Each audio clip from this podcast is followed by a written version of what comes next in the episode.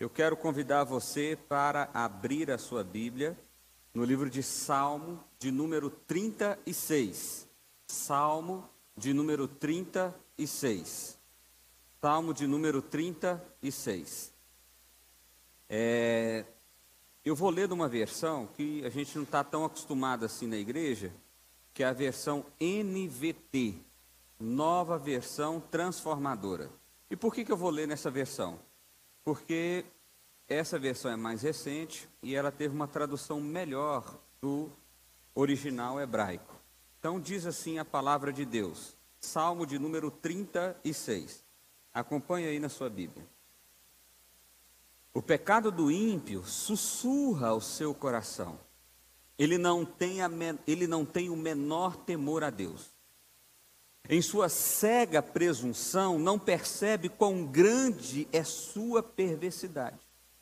Tudo que diz é distorcido e enganoso. Não quer agir com prudência nem fazer o bem. Mesmo à noite trama maldades. Suas ações nunca são boas e não se esforça para fugir do mal.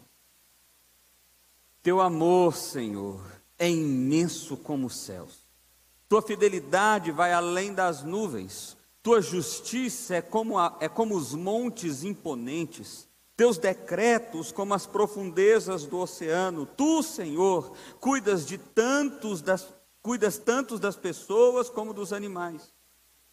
Como é precioso o teu amor a Deus. Toda a humanidade encontra abrigo à sombra das tuas asas. Tu os alimentas com a fartura de tua casa e deixas que bebam do teu rio de delícias, pois és a fonte de vida, a luz para a qual vamos. Derrama teu amor sobre os que te conhecem. Concede justiça aos sinceros de coração. Não permita que os arrogantes me pisoteiem, nem que os perversos me empurrem. Vejam, caíram os que praticam o mal foram derrubados e nunca mais levantarão. Quero convidar você para orar, feche seus olhos, vamos orar, vamos falar com o Senhor. Pai, obrigado, Deus. Obrigado pela oportunidade que temos de meditar na tua palavra, de poder entender o teu evangelho e de ser impactado nessa hora pela tua palavra. Pai, eu peço ao Senhor que o Senhor fale aos nossos corações, que seja o teu Espírito Santo falando diretamente conosco, Pai, que não seja homem, mas que ainda assim, pela tua graça e misericórdia, o Senhor me use como teu instrumento. É a oração que fazemos a Ti em nome de Jesus. Amém. Meus irmãos, nós estamos vivendo em um período muito difícil. Nos últimos dois dias, nós estamos falando uma quinta-feira, dia 26 de março, nos últimos dois dias a gente teve uma crise de entender qual é a postura que nós devemos tomar. Temos, temos que ficar em quarentena, temos que sair para as ruas, temos que voltar a trabalhar, temos que preocupar com as pessoas mais vulneráveis. O que, que a gente deve fazer? E esse não é um dilema que apenas vai acontecer dessa vez. Esse é mais um dilema que você tem que passar na sua vida. Essa é mais uma, uma decisão que você precisa tomar. O que eu quero fazer nessa noite é meditar nesse texto do Salmo de número 36, pensar naquilo que Davi falou através desse salmo e que de alguma forma isso traga consolo, encorajamento, constrangimento, mas que isso nos fortaleça. O salmista aqui, Davi, está falando de duas pessoas, ou da mesma pessoa em duas perspectivas. Isso é muito interessante. A primeira parte, Davi vai falar de, uma, de pessoas que estão com o seu ah, coração distantes do Senhor. Depois ele vai falar de pessoas que já têm um coração próximo ao Senhor. E por fim, ele vai anunciar o juízo de cada uma dessas pessoas. Então, em primeiro lugar, eu quero meditar com você sobre essa ideia do coração cego. Olha só, Davi começa a narrar como é o coração do homem. Ele começa a dizer o seguinte: o pecado do ímpio sussurra ao seu coração, fala ao seu coração, alimenta o seu coração, comunica ao seu coração. Meu irmão, tudo começa no coração. É assim que funciona os nossos desejos, as nossas vontades, aquilo que sonhamos, aquilo que queremos, aquilo que de alguma forma nos motiva a agir ou não agir, está no coração. Só que tem um problema, ah, porque Davi está falando de pessoas aqui que ele está chamando de ímpio, e ele está dizendo que o que está sendo comunicado no coração dessas pessoas é o pecado. É o pecado quem está alimentando o coração dessas pessoas, é o pecado em que está preenchendo o coração dessas pessoas, e por causa disso existem ações, consequências. Olha só, ele continua dizendo: essa pessoa, então, que tem o coração alimentado, é, é, preenchido pelo pecado, ele não tem o menor temor a Deus. Eu fico pensando que isso tudo que está acontecendo agora, essa questão do, do, da dificuldade que nós estamos vivendo, do momento que nós estamos vivendo, das indecisões que nós estamos vivendo, ela deveria servir pelo menos para que eu e você pudéssemos ter o temor de Deus no coração, para que a gente pudesse começar a perceber quão frágil nós somos, quão pequenos nós somos, quão é necessário pensar em algo ou alguém maior do que nós. Porque se tem uma coisa que essa crise está mostrando para nós, é que não importa o tamanho da sua competência, o tamanho da sua força, o tamanho da sua capacidade, não vai fazer diferença nenhuma. Mas ele continua dizendo: Pessoas que têm o coração alimentado pelo pecado são pessoas cegas em sua presunção. Elas se acham melhores, elas se acham maiores, elas se acham mais capazes, mais fortes, mais inteligentes. Elas não precisam de ajuda, elas não pensam em nada ou ninguém além de si mesmas. Elas são em si mesmadas, elas olham para o próprio coração, elas não percebem o quão grande é a sua perversidade. Sabe, você de repente conhece uma pessoa assim, uma pessoa que é má, que faz o mal, e isso é tão real na vida dessa pessoa que ela já se tornou insensível a essa realidade. Ela não percebe mais que as atitudes dela são ruins. E todos estão dizendo à sua volta: olha, não é possível que essa pessoa não vê que ela é tão ruim, não é possível que essa pessoa não vê que ela faz o mal, que ela deseja o mal, que ela só se inclina para o mal. Por quê? Porque o problema está lá no coração, o problema está na base. Tudo o que diz é distorcido, é enganoso, é mentiroso, é falso, é falseado, é de alguma forma. A, é, a Bíblia não tem essa linguagem fake news, é uma linguagem nova, recente, mas o que está sendo dito aqui é isso. Tudo que essa pessoa diz não é totalmente verdadeiro, tudo que essa pessoa diz é, é, é mais ou menos real. É aquela famosa frase, né? Eu aumento, mas não invento. Não quer agir com prudência nem fazer o bem. É por quê? Porque ela só olha para o seu próprio coração, porque ela só vê a si mesma, ela só anda segundo o seu querer, a sua vontade, o seu desejo. Então, por causa disso, ela não age com prudência, ela não pensa no outro, ela pensa em si mesma, ela não tem a mínima intenção em fazer o bem. Alguém poderia dizer nesses dias: vamos deixar os mais vulneráveis morrer, todos vão morrer um dia. Isso é total falta de prudência. Mesmo à noite, aqui a linguagem no hebraico é mesmo quando ela dorme, mesmo quando ela se deita, ela está tramando maldades, ela está ali maquinando, pensando, desejando, elaborando coisas más. Suas ações nunca são boas e não se esforça para fugir do mal. Sabe, essa é a narrativa de uma pessoa que tem o seu coração encharcado pelo pecado. Essa pessoa, ela pode estar no momento de grande crise ou sem crise nenhuma. Essa pessoa pode estar totalmente saudável ou doente. Uma pessoa que tem o seu coração preenchida unicamente pelo pecado é uma pessoa cega. Ela não olha para nada nem para ninguém além de si mesma e por isso ela é vista ela é entendida, ela vive a vida a partir dessas características. Não tem o temor de Deus, ela é presunçosa, ela não percebe, ela é insensível às suas atitudes más, ela distorce, ela engana, ela não tem prudência, ela deseja o mal o tempo inteiro e ela não se esforça para fugir desse mal. Essa é a característica de alguém que está cego para o Evangelho, para Deus, para a realidade além do sol. Eu queria ler uma frase com você. Diz assim: As grandes crises pelas quais passamos servem para nos revelar com que nosso coração está sendo alimentado. O salmista observa que o coração do homem está encharcado de impiedade e perversidade o tempo todo. Essa é a hora de você, de repente, que já é cristão, perceber como você tem alimentado o seu coração, como você tem a, a, preenchido o seu coração. E por que eu digo isso?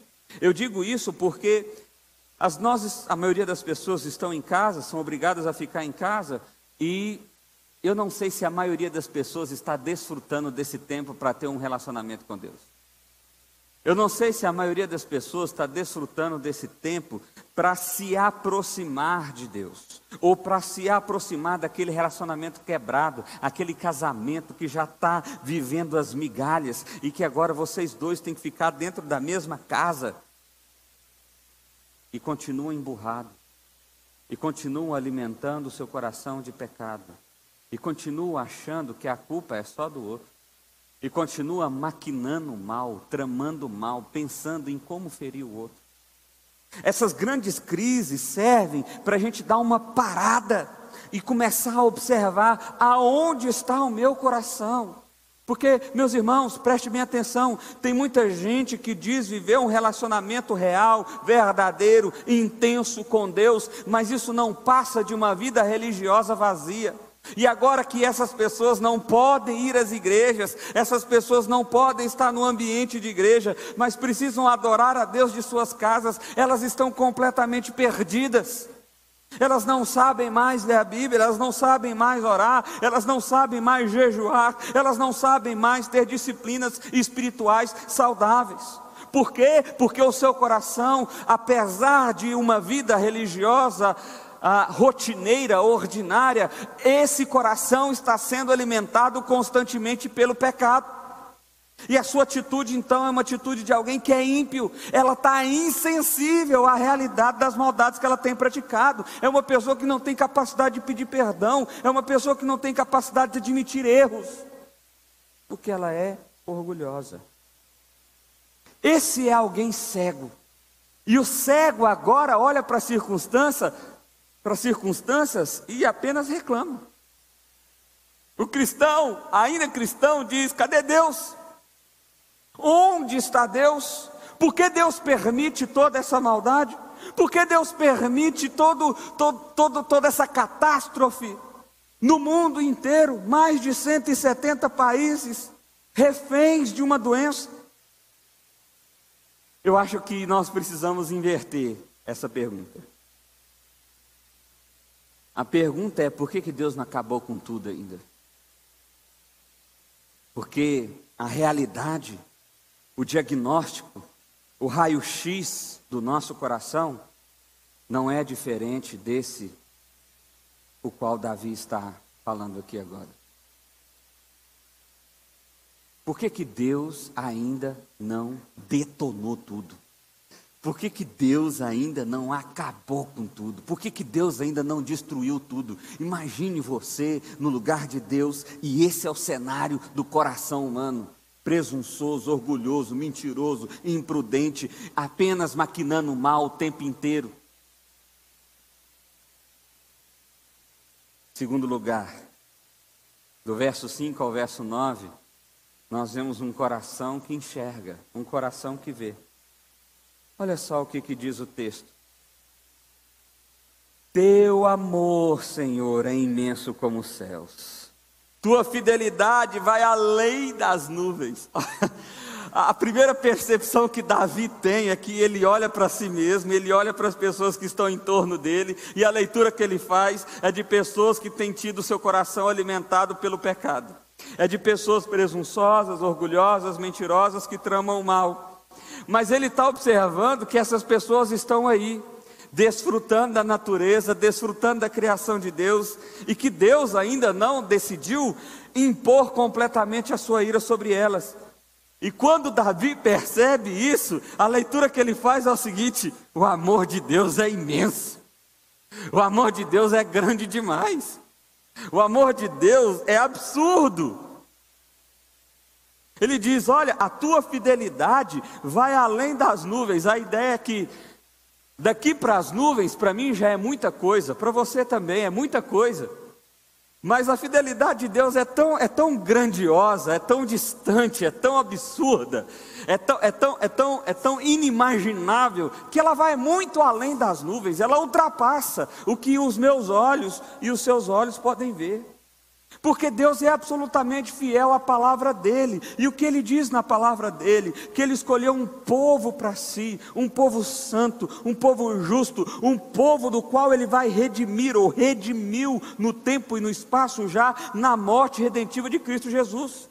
A esse povo, Deus tem um compromisso pactual, Deus tem um compromisso de fidelidade. E é por causa desse povo que ele ainda não consumiu tudo. O que está acontecendo é apenas um aviso, é apenas uma amostra para que você perceba a sua insignificância, a sua pequenez, a sua necessidade de Deus.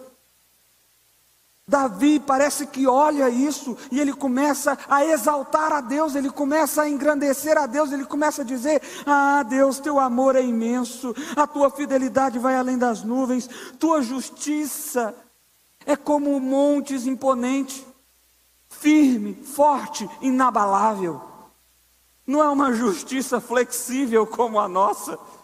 Nós muitas vezes temos opiniões sobre determinados assuntos, mas quando essa mesma circunstância acontece com um parente, com um amigo ou alguém próximo, a nossa justiça se torna flexível. Ela não é como um monte inabalável, mas a de Deus é os teus decretos, o teu desejo, a tua vontade, como as profundezas do oceano. E aqui a gente tem pelo menos dois significados importantes aqui. O primeiro é é profundo ao ponto de ser inalcançável, de não ser totalmente entendível. Nós sabemos muitas coisas acerca do desejo da vontade de Deus e do decreto de Deus, mas tem outras tantas que nós não sabemos. Como diz a palavra de Deus, os pensamentos de Deus são muito maiores do que os nossos, então a gente não alcança isso. Mas esse Deus que é amoroso, que é fiel, que é justo e que não muda em seus decretos, é um Deus provedor. Davi começa a olhar a cena e ele começa a observar: essas pessoas são más, essas pessoas são incrédulas, essas pessoas são abastecidas pelo pecado e somente pelo pecado, mas Deus ainda está dando chance, Deus ainda está dando oportunidade de graça e de misericórdia. É como Romanos 9 diz, o apóstolo Paulo diz: e se Deus, querendo demonstrar a sua misericórdia, ele, ele resolve preservar os vasos de ira, ele resolve não destruir os vasos de ira. Porque argumentando ali, alguém já disse: então, se for assim, por que Deus não destrói tudo? Porque Ele está te dando chance, oportunidade, para você deixar de ter um relacionamento hipócrita com Ele começar a ter um relacionamento verdadeiro, para que você possa mudar a sua situação. Pastor, mas eu achei que hoje seria uma palavra de esperança. é uma palavra de esperança, meu irmão. Porque só quando eu, eu abandono o meu pecado, Primeiro eu preciso perceber ele, por isso essa palavra tem que ser dura.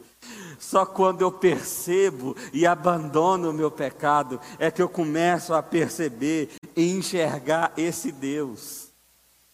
É isso que Davi está fazendo aqui. Ele começou a enxergar a grandeza desse Deus. Ele começou a enxergar a beleza desse Deus. Ele começou a enxergar a fidelidade desse Deus. E aí, quando ele percebe tudo isso, ele diz aí: Como é precioso o teu amor, ó Deus. Toda a humanidade encontra abrigo à sombra de suas asas. Sabe, Deus, eu achei que você tinha abandonado, eu achei que você tinha corrido, eu achei que você tinha desistido de nós, eu achei que você não era mais rei, eu achei que você não era mais majestoso, eu achei que não tinha mais Deus nesse mundo. Mas quando o coração vê, quando ele deixa de ser cego pelo pecado, ele começa a enxergar, ele começa a perceber o seguinte: esse Deus é muito grande, esse Deus é muito bom, esse Deus é muito belo. Porque, olha, Ele permite que a gente desfrute de todas as os recursos naturais, de toda a criação dele, de tudo aquilo que ele fez. Apesar dele ser rei, majestoso e poder nos punir, não, ele mantém a nossa capacidade então, o Davi começa a perceber isso de uma forma tão bacana, tão bonita, tão bela, que ele começa, ele, ele, ele, ele usa essa figura de linguagem, olha, é como, se, é como se a gente se abrigasse debaixo das asas do Senhor, é como se ele nos acolhesse, é como se ele nos guardasse, é aquele negócio da galinha choca, sabe? Que coloca aqui e fica guardando o ovo aqui, fica guardando os pitinhos, e fica aqui. Deus é assim, quando eu enxergo, porque quando eu estou cego pelo pecado, eu apenas quero culpar a Deus daquilo que eu mesmo fiz. Tu alimentas com fartura de tua casa. Aqui no original a palavra fartura aqui significa gordura. É muita coisa mesmo, sabe? É, é, é como se fosse uma picanhazinha, bem show de bola, com aquela gordura assim, ó. É aquele negócio. Deus não dá qualquer coisa, mas Deus dá coisa boa. Para quem? Para quem enxerga, para quem vê, para quem está percebendo. Meu irmão, eu sei, eu sei, os dias estão difíceis. E eu não quero ser aqui leviano e dizer para você: olha, é simples, ore para Deus durante sete dias, 14 dias ou 40 dias, que Deus vai te dar um emprego muito melhor, que Deus vai livrar você das dificuldades, que Deus vai livrar você das adversidades. Não, isso seria leviano, isso seria mentiroso, isso não seria real. O que eu estou aqui para dizer para você é o seguinte: ainda que daqui sete dias, 14 dias, 40 dias ou quantos dias for, na dificuldade, dificuldade, Deus estará contigo. Na dificuldade, Ele continuará sendo seu pai. Na dificuldade, Ele continuará trazendo todo o sustento necessário. Ele continuará cuidando de você. Talvez a picanha tenha que aguardar um pouco. Mas Ele vai continuar cuidando de você. E por quê? Davi diz: Pois é as pois és a fonte de vida. Sabe, muitos de nós começou a acreditar que a fonte de vida era o nosso emprego, a nossa empresa, a nossa intelectualidade. E agora, diante dessa crise, você acabou de perceber que isso pode desaparecer do dia para a noite. E aí, quando você perde tudo isso, o que te resta? Resta a vida, resta a fonte de vida, resta o Deus da vida, resta o Criador. Ele é a luz pela qual vemos. Pare de enxergar pelos seus próprios olhos, pare de enxergar pela sua própria capacidade, pelo seu próprio coração, mas comece a enxergar a partir da ótica de Deus. George Miller, um missionário antigo, famoso, certa feita ele fez uma creche. A ideia dele era criar, cuidar das crianças. Ele não tinha recurso, ele não tinha muitos parceiros. Por diversas vezes ele necessitou de ajudas para o dia seguinte. E adivinhe só? Nem um só dia, ele diz, nem um só dia uma refeição atrasou mais do que 30 minutos. Porque Deus cuidou. Ele cuidou. Ele é a fonte de vida. Ele é a luz pela qual vivemos. Não é outro. Calvino diz o seguinte: olha só. São somente os santos que percebem que a luz se deriva de Deus. Os que não são santos, os ímpios, aqueles que nós vimos na primeira parte do salmo, eles acham que a luz deriva deles mesmos. Mas os santos não, eles enxergam, eles veem. E essa luz deriva de Deus. E que sem ela sem essa luz, continuariam, por assim dizer, sepultados ou como mortos, envoltos pelas trevas. Por que eu devo ter esperança nos dias de hoje? Porque Deus é a minha luz, como nós cantamos aqui. Porque é pela luz dele que eu, ve, que eu vivo, que eu caminho, que eu vou, é pelo caminho que ele me apontou, não é pelo caminho que eu construo. Em terceiro e último lugar, nós precisamos ter um coração que tem paz. Aqui, Davi basicamente divide mais uma vez as, esses, esses dois tipos de pessoas. Então, para recapitular, a primeira pessoa tem um coração cego, porque o seu coração é alimentado pelo pecado. A segunda pessoa tem um coração que enxerga, porque Deus é a fonte de luz, Deus é a fonte de vida, Deus é a luz que ele caminha. E agora ele fala de um coração que tem paz. Ele diz assim: derrama teu amor sobre os que te conhecem. Conceda justiça aos sinceros de coração. Essa é a oração que eu e você podemos fazer. Não existe recurso, não existe possibilidades, não existe forma de solucionar. Show de bola. Chegou a hora certa. Clame ao Senhor. Fale para Ele, Deus, derrama sobre mim do teu amor. Não tem nada mais que me sustenta. Não tem nada mais que me faz levantar. Então, Deus, derrama sobre mim o teu amor. Conceda a sua justiça sobre mim. Me faz caminhar, me faz continuar. Não permita que os arrogantes me pisoteiem. Esses do primeiro bloco lá, os cegos de coração. Que os perversos me empurrem.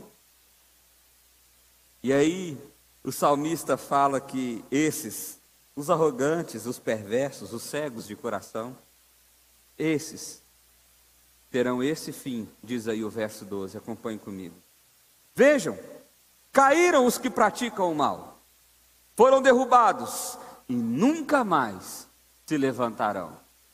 E os cristãos que caíram, pastor, nesse processo, esses se levantarão pela mão forte do Senhor, pelo desejo do Senhor, pela ação do Senhor. Esses se levantarão. O que fazer então? Vamos lá. O que fazer? Primeiro lugar, avalie o que o seu coração está alimentando, ou do que o seu coração está alimentando. Avalie, comece a perceber.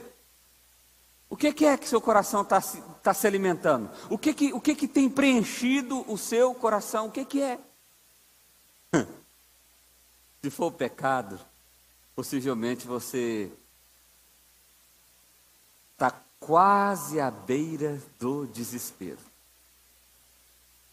Mas se for a fonte de luz, aliás, a fonte de vida, a luz pela qual vemos, então você consegue desfrutar de paz.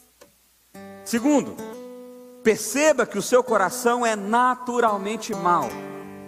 A natureza nossa, o desejo natural nosso, a vontade natural nossa, ela é má. Ela deseja o mal, ainda quando a gente se deita, ela deseja o mal. Por isso, meu irmão, nós precisamos de uma palavra que também nos constranja. Não é algo apenas para massagear o seu coração, é algo para te dar esperança verdadeira, é algo para você perceber que a esperança real não está em você, não habita em você, não é você, mas é Deus é a graça, é a misericórdia, é a atuação extraordinária de Deus. Terceiro, não seja cego. Esse Deus é um Deus de amor, fidelidade, justiça e provisão. Mas você só vai enxergar isso se você se refugiar nele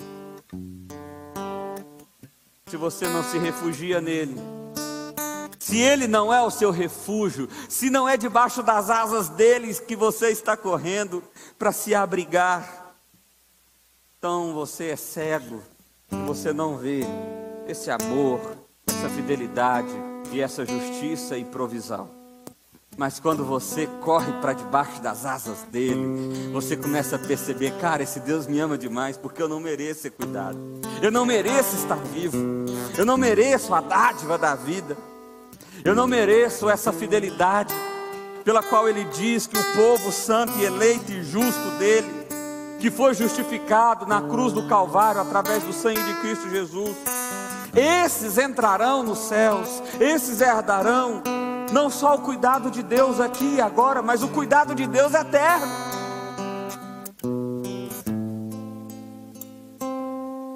Quarto, perceba a sua pequenez e incapacidade. Por que eu coloquei isso aqui? Eu quero que você entenda o seguinte. Às vezes você pode pensar assim: tá bom, pastor, eu vou, eu vou orar mais, mas eu, eu também, eu também, assim, é, é assim, 50% Deus, 50% eu, então. Vamos fazer assim, vou melhorar. Tá certo, eu entendi. Minha vida tá só 10% Deus e 90% eu. Mas então agora vai ser 50% Deus, 50% eu. Você ainda não percebeu a sua pequenez. Você ainda não percebeu a sua insignificância. Você ainda não percebeu a sua necessidade de Deus. Não seja cego.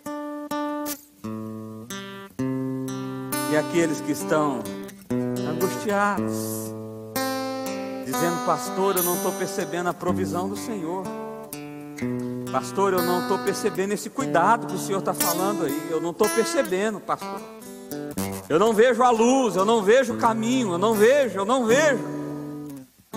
Ore, clame, grite, chore mas peça a Deus, derrama o teu amor, como Davi fez. Pai, derrama o teu amor, derrama o teu amor.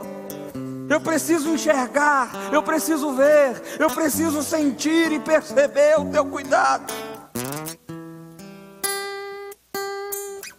Você está falando com o seu pai. Clame a ele. Por último, em sexto lugar, saiba: os que praticam o mal já caíram. Percebe? O texto está no passado. Não é algo que vai mudar. É algo que já aconteceu. Pastor, mas como se aconteceu se a pessoa está viva? No decreto eterno de Deus, isso já aconteceu. Aqueles que caminham no mal, aqueles que desejam o mal, aqueles que não se arrependem de seus pecados, ah, esses já caíram, ainda que estejam de pé, eles já caíram. E eles não se levantarão porque eles confiam nas suas próprias forças. Eles são presunçosos, eles são arrogantes, eles são cegos. Eles já caíram e não se levantarão. Em último lugar, eu quero ler essa frase junto com você. Uma última frase de reflexão. Diz assim: Talvez você esteja buscando refúgio em seu próprio coração. Por isso, não está vendo o amor, a fidelidade e a provisão de Deus. Mas o Deus justo continua a amar e a cuidar.